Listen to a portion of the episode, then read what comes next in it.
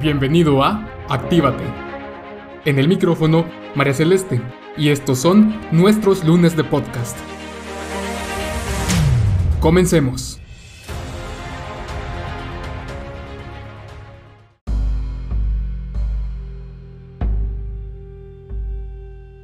Hola gente activa, ¿cómo están? Espero que se encuentren muy bien. Es un gusto tenerlos un lunes más con nosotros, listos para dejarnos sorprender y poder reflexionar. El efecto mariposa es una teoría físico-matemática que muy probablemente ustedes lo hayan escuchado la primera vez a través de medios de comunicación o de entretenimiento, como películas o canciones.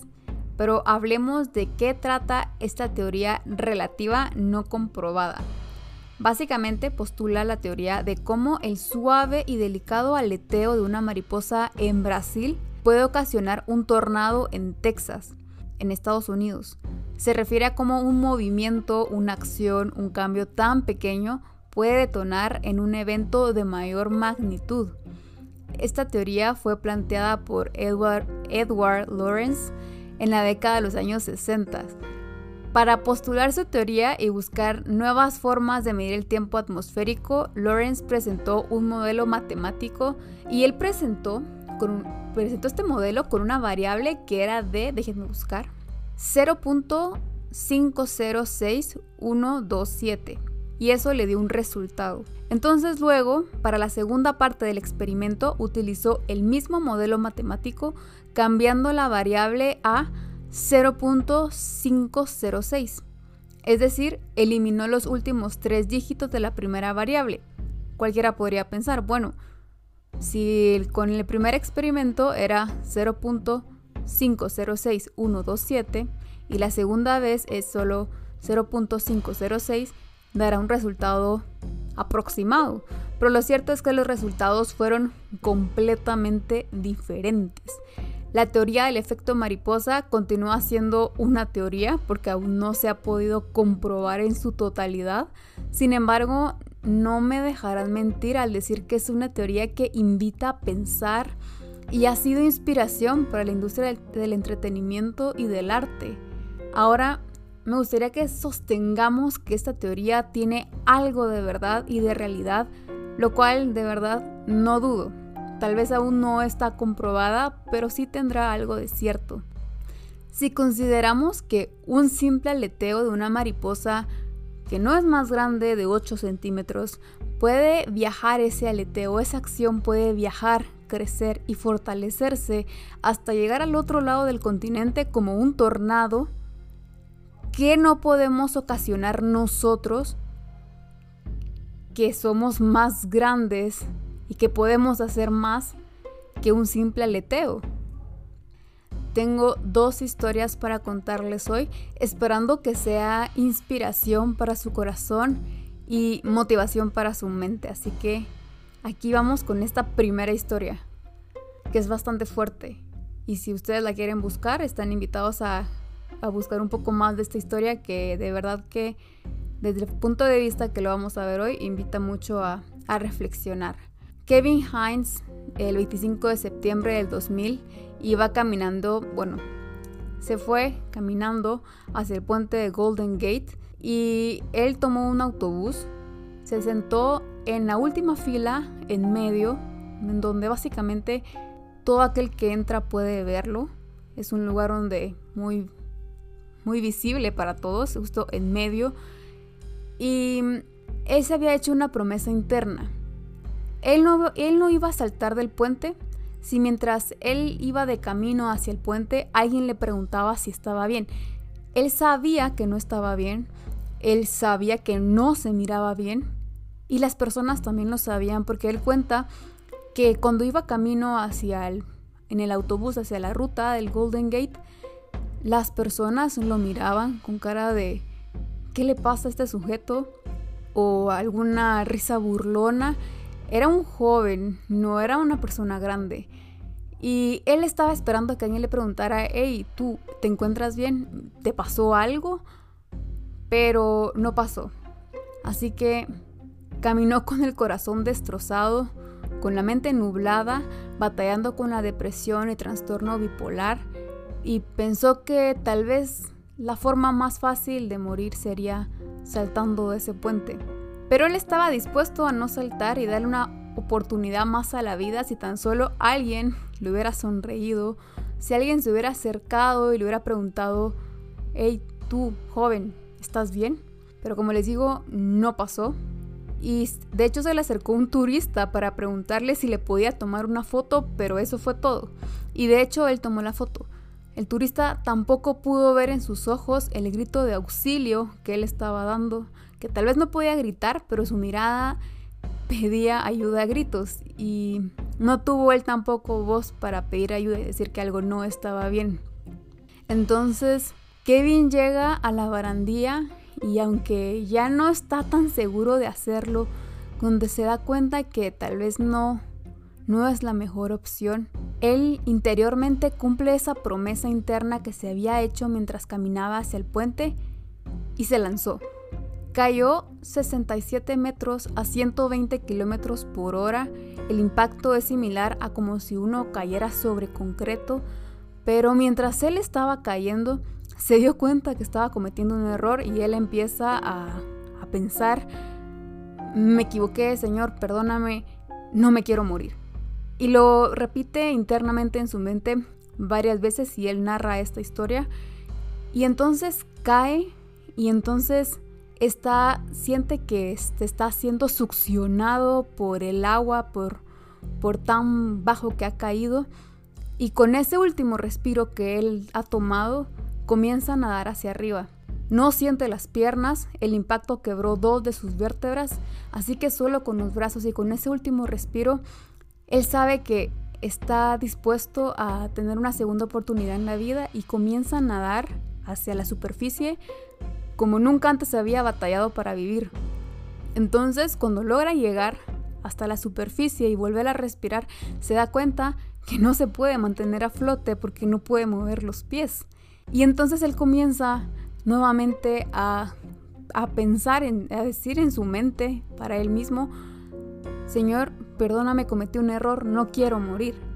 Y lo dice constantemente y entonces él mira a lo lejos un, un gran animal que se acerca y dice, bueno, tal vez no iba a morir de la caída, sino que de una mordida de tiburón.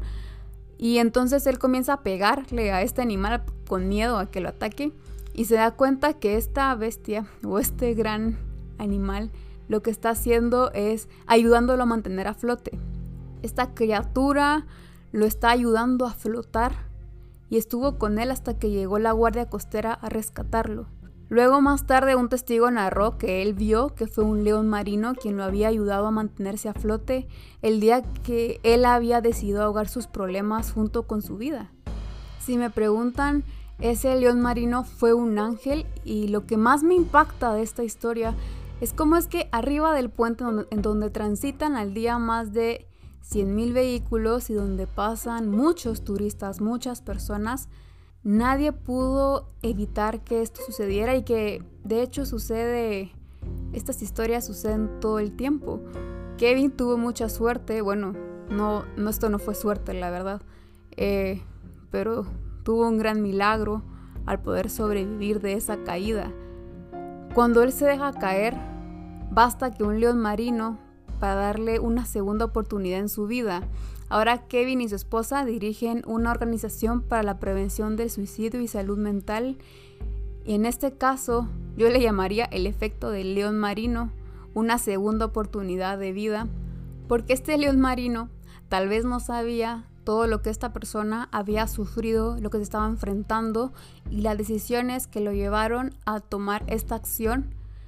Pero ese león marino Solo tuvo que permanecer ahí un momento, ayudándolo a mantenerse a flote y sin hacer básicamente nada, únicamente estando ahí.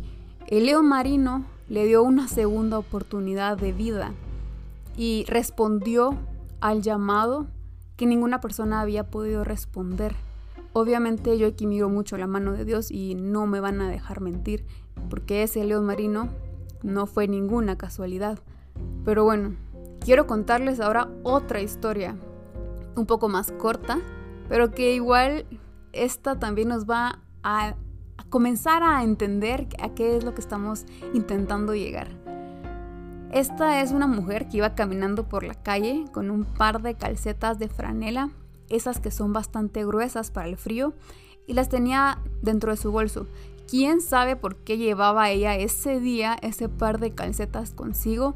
No sé si eran nuevas o si eran de ella que ella utilizaba, pero lo cierto es que mientras ella iba caminando por la calle, vio a una señora mayor en una silla de ruedas que estaba en una acera pidiendo limosna. Y esta mujer se conmueve mucho al verla y le pregunta qué podía hacer para ayudarla. Pero esta persona, esta mujer, pensó en que quizás, pues tal vez le podía comprar un plato de comida, eh, podía dejarle unas monedas, pero la señora, un poco gruñona y de mal humor, le dijo que lo que ella necesitaba, ella no se lo podía dar. Entonces la señora le dijo, bueno, ¿y qué, qué necesita? Y entonces esta señora le, le responde que llevaba todo el día rezando por unas calcetas porque las que ella tenía ya estaban rotas y tenía mucho frío en los pies. La mujer, sorprendida, saca de su bolso el par de calcetas que llevaba consigo y la señora, sorprendida con los ojos llorosos, se los recibe. Esta señora, quién sabe, quizás estaba pensando en que se estaba congelando los pies, pero lo poco que lograba recolectar de limosna era apenas suficiente para poder comer, así que comprarse un par de nuevas calcetas para ella era algo muy lejano de poder ver. Así que a este efecto me gustaría llamarlo el efecto calcetas. Unas calcetas le pueden devolver la fe a una persona. Cuando pensamos en hacer el bien, cuando pensamos que tenemos que hacer buenas acciones, normalmente nos vamos a lo grande, pensamos que tenemos que hacer grandes donaciones de dinero, ah, tenemos que pasar tiempo con haciendo trabajo comunitario o servicio social y eso está bien, eso es importante, pero no podemos limitar nuestras buenas acciones únicamente a esos momentos, a esos momentos que nosotros consideramos como grandes o los que sí valen. No, realmente todo vale. Imaginen que somos mariposas que viven aleteando las 24 horas. ¿Cuántos tornados podemos ir ocasionando en nuestro paso? Su aleteo puede generar tornados o brisas de verano. O quizás lluvias en donde había sequía. No tiene por qué ser caótico nuestro aleteo. ¿Se imaginan el cambio que podríamos generar? Pueden pensar que estoy siendo demasiado utópica, pero no es así porque no puedo subestimar el poder de nuestras acciones en este mundo. Recuerdo una vez mientras trabajaba en un restaurante dentro de uno de los parques temáticos más concurridos de Estados Unidos. Yo era una anfitriona y pues tenía bastante disponibilidad para hablar con los comensales. En una ocasión, una, una joven, creo que era japonesa, eh, quizás de mi misma edad en ese entonces, había viajado sola 20 horas en avión para tener sus vacaciones en el lugar más feliz de la Tierra. Y me di cuenta que no hablaba muy bien el inglés. Básicamente, mm, no hablaba inglés. Únicamente algunas palabras. Y yo sabía lo que eso podía significar al estar solo en un país extranjero y me acerqué a ella a hablar un poco, me ofrecí a tomarle unas fotos con su cámara, tenía una cámara roja de alta definición, calidad japonesa, y le pregunté un poco de cómo estaban sus vacaciones, cómo le había pasado.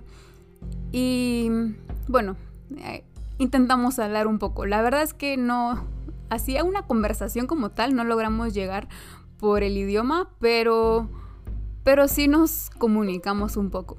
Y pasaron quizás dos o tres días y mientras estaba yo limpiando un área, tocaron mi espalda y me volteo y me abrazan y me gritan ¡Hi! Y, no les voy a mentir, yo no sabía quién era. Pero entonces vi en su cuello una cámara roja colgando y supe que era la misma joven que había que yo había atendido hacía unos días atrás y me emocioné mucho porque uno se emociona cuando encuentra a alguien conocido, aunque solo lo haya visto una vez en la vida y la saludé y dije que qué gusto que había regresado al restaurante y, y ella dijo que, que le había gustado el restaurante y que haber tenido a alguien con quien hablar y yo dije, wow, pero si apenas hablamos, porque apenas si nos podemos entender. Pero el interés y la felicidad era genuina tanto para ella como para mí. Y ella lo había sentido, al igual que yo. Así que tanto así que quizás volver al restaurante eh, para volver a charlar un poco y pagar nuevamente esos 60 dólares por comida, eso es bastante. Y no quiero alargar un poco la historia, pero esta joven volvió a llegar una vez más al restaurante, es decir, en toda su visita ella llegó tres veces en total y en su última visita supe que el primer día que ella había llegado al restaurante en donde yo me había acercado a ella a hablar y a tomarle fotos, había sido su cumpleaños y le había gustado no haber comido sola y eso me puso la piel de gallina y a este efecto le llamo el efecto de la cámara roja. A hablar con desconocidos no siempre es una locura. No sabemos qué historias hay detrás de las personas y una sonrisa, un saludo, definitivamente pueden marcar la diferencia. Estoy segura que todos tenemos una historia de este tipo. Recuerden, busquen en su memoria alguna vez que ustedes hicieron la diferencia para alguien más. Y también pueden pensar o recordar alguna vez que alguien hizo una diferencia para ustedes. Yo recuerdo una vez que había tenido un largo día en el trabajo, bastante pesado, y había ido a una cafetería a comprar un licuado, esperando a que ese licuado me devolviera la vida y de seguro que se notaba en mi cara el agotamiento porque la cajera me cobró un licuado chico y me preparó uno grande y me lo entregó y me dijo, está bien. Y después continuó atendiendo y lo recibí y dije en mi mente, está bien, está bien que ella me diera uno grande y yo, yo pagué uno pequeño. Y sí, eh, estaba bien, estaba bien sentirme cansada, sentirme agotada, exhausta. Y esa simple frase, está bien, y esa sonrisa fueron más reconfortantes que el licuado en sí. No importa en dónde trabajen, a qué se dediquen, tenemos tanto poder en nuestros, en nuestros gestos, en nuestras palabras y nuestras acciones que definitivamente podemos cambiar el rumbo de muchas cosas. No intentemos cambiar al mundo de un solo golpe. Es más, no intentemos cambiar al mundo, pero asegurémonos que por donde quiera que pasemos, nuestro aleteo se sienta como brisa de verano y no como un tornado. No sabemos la fuerza que tiene nuestro aleteo hasta que vemos su efecto y a veces no podremos ver ni siquiera su efecto, pero no es necesario, basta con saber que hemos hecho las cosas diferentes. En ocasiones no es que no querramos hacer las cosas diferentes, no es que no querramos ocasionar daño, pero la incapacidad de observar nuestro entorno nos limita la capacidad de acción. Necesitamos romper esa burbuja personal, esa burbuja que parece más un espejo que solo refleja nuestra vida y omite nuestro entorno. Basta con una sonrisa para devolverle la fe a alguien, un aleteo a la vez. ¿Ustedes han sido testigos de ese aleteo o ustedes han dado ya algún aleteo de este tipo? Cuéntenme sus historias por mensaje directo o por correo electrónico y motivémonos a seguir adelante. Y esto ha sido todo por hoy. Gracias por llegar hasta el final. Yo me despido. Les deseo una semana llena de éxitos, de bendiciones y de excelentes aleteos y los espero en el próximo lunes de podcast.